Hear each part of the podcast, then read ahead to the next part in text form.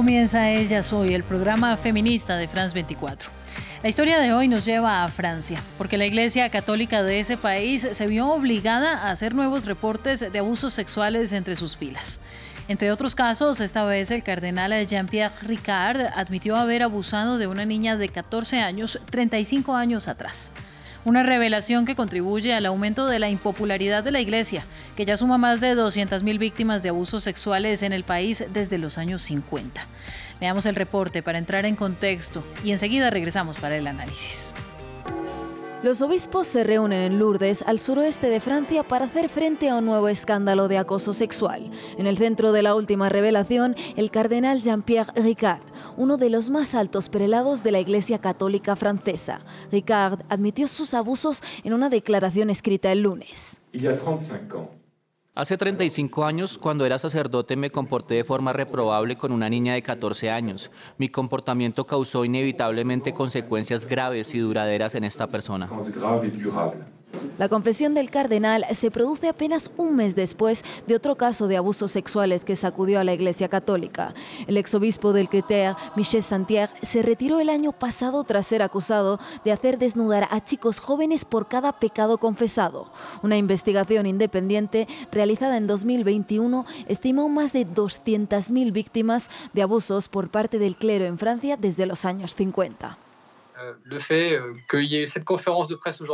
El hecho de la celebración de esta rueda de prensa sobre la revelación relativa al cardenal Ricard, todo está evidentemente relacionado. Hay una mayor concienciación en la Iglesia Católica.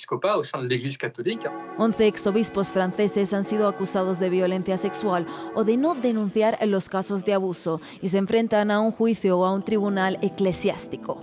Los obispos deben anunciar el martes las medidas disciplinarias que pondrán en marcha para acabar con la impunidad en la iglesia. La conversación sobre este tema es con Silvia Roxana Piceda, cofundadora de Adultes por los Derechos de la Infancia, un colectivo independiente y conformado por sobrevivientes de abuso que busca dar visibilidad al delito de abuso sexual en la infancia con la finalidad de incidir en la defensa de la niñez y también de sus derechos. Silvia, gracias a usted por darnos de su tiempo y de su experiencia. No, es un gusto estar hablando hoy acá con Muchas gracias. Mire, Silvia, lamentablemente la Iglesia Católica nos da la oportunidad para seguir hablando de abusos y abusos además en la infancia.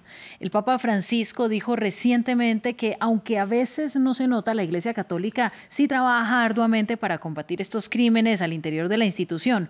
Y este reporte de obispos podría ser una muestra de ello. Sin embargo, quiero preguntarle a usted si cree que es cierto lo que dice el Papa, que ese trabajo arduo se está realizando. Nosotros creemos como sobrevivientes del delito de abuso y después de tantos años de, experiencia, de haber sufrido nuestros abusos y de haber visto la sociedad que teníamos, yo tengo 55 años, cuando fui abusada, se lo dije a mis padres, mis padres no hicieron nada, y a los 42 años me tuve que encontrar protegiendo a mi hija de un progenitor abusador y encontrarme nuevamente en el año 2009 con una sociedad que le costaba muchísimo eh, entender que existíamos los sobrevivientes de abuso y que también los abusadores están entre nosotros y nosotras. Y por eso digo, yo esto nosotros lo vemos con mucha esperanza, porque creímos que en verdad que una institución como la Iglesia Católica se vea obligada a replantearse su postura con respecto a, a los derechos humanos de infancia y de muchos de sus de, las personas que han formado parte de esta Iglesia Católica, que han sido responsables directos de una grave violación de derechos humanos de infancia, se ve obligada a tomar estas medidas, nosotros creemos que es por la lucha nuestra, por la lucha de las víctimas y de los sobrevivientes, que desde hace décadas venimos de, de a poco, muchas veces muchos individualmente, luego muchos pudimos conformar colectivos, unirnos en redes y sumar nuestras voces. Y estamos obligando a que, personas de poder, instituciones tengan que replantearse sus prácticas. Por eso nosotros lo vemos con alegría esto, a pesar de que es insuficiente, a pesar de que se necesita mucho más compromiso de toda la sociedad adulta, nos parece muy importante y lo festejamos como un logro de los millones de compañeros y compañeras que en algún momento nos hemos animado a empezar a hablar, a contar lo que nos ha pasado y a pedir justicia. Mire, Silvia, la, lugar. La tengo que interrumpir para que vayamos haciendo más preguntas y avanzando en el tema, porque usted decía algo muy importante al inicio de su intervención eh, y, y, es bueno aclararlo también para nuestros televidentes, que esto no se trata simplemente de un señalamiento a la Iglesia Católica. Sucedió en este caso el reporte en el ámbito de la Iglesia Católica, pero el contexto de abuso de la infancia y en general de mujeres y bueno, en algunos casos de hombres también. Eh, se da en los entornos cercanos y eso es lo clave aquí. La mayoría de abusos ocurren por parte de personas conocidas, personas familiares y esto es algo que está completamente normalizado. Al día de hoy la gente todavía no entiende la gravedad eh, de que sucedan eh, tocamientos no deseados, acoso callejero, acoso dentro del hogar y en los peores casos, por supuesto, abusos sexuales. Claro, totalmente. Nosotros nos parece muy importante estos gestos dentro de la Iglesia Católica porque cada adulto y cada institución se tiene que hacer responsable de los actos de lo que ha hecho y que ha dañado infancia. Por eso nos parece un gesto importante y me parece que hay que continuar con esta búsqueda de verdad con el, y con las denuncias de los que son sobrevivientes de los delitos de abuso eclesiástico, como en cualquier otro orden religioso o de cualquier ámbito. Lo que tenemos que acordarnos, como vos decías, es que la mayoría de nosotros y nosotras fuimos abusados por personas de nuestra confianza. Nos han abusado nuestros familiares, nuestros docentes, los pastores, los, curas, en los clubes a los que hemos participado. La mayoría de los que fuimos abusados y de las que fuimos abusadas en la infancia, fuimos abusadas por personas que tenían que cuidarnos. Por eso es tan importante que como adultos y adultas hoy sepamos que tenemos la absoluta responsabilidad de cambiar la suerte de los niños y las niñas de hoy. Como cuidadores. Y, además, Silvia, porque la iglesia también es cuidadora y es el líder de una espiritualidad de las personas. Ahora, una crítica enorme contra estos casos es que la mayoría de veces ni siquiera llegan a instancias penales. La iglesia los maneja de forma interna, muchas veces solamente trasladan sacerdotes de un lugar a otro. ¿Qué tan importante es llegar a estas etapas judiciales?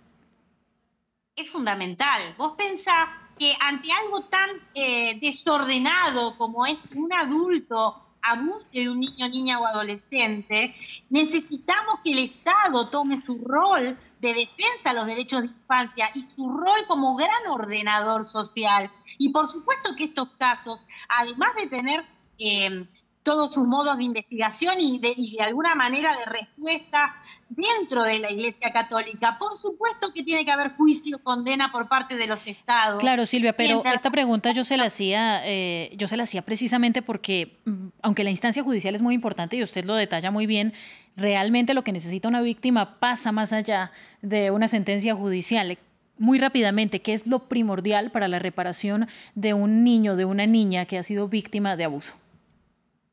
Nosotros lo que vemos es que lo más importante es ser escuchado, escuchada con respeto, con amor, con empatía, tener en cuenta y, transmitírselo al niño o niña que el único, la única responsable y culpable de lo que le sucedió es el adulto.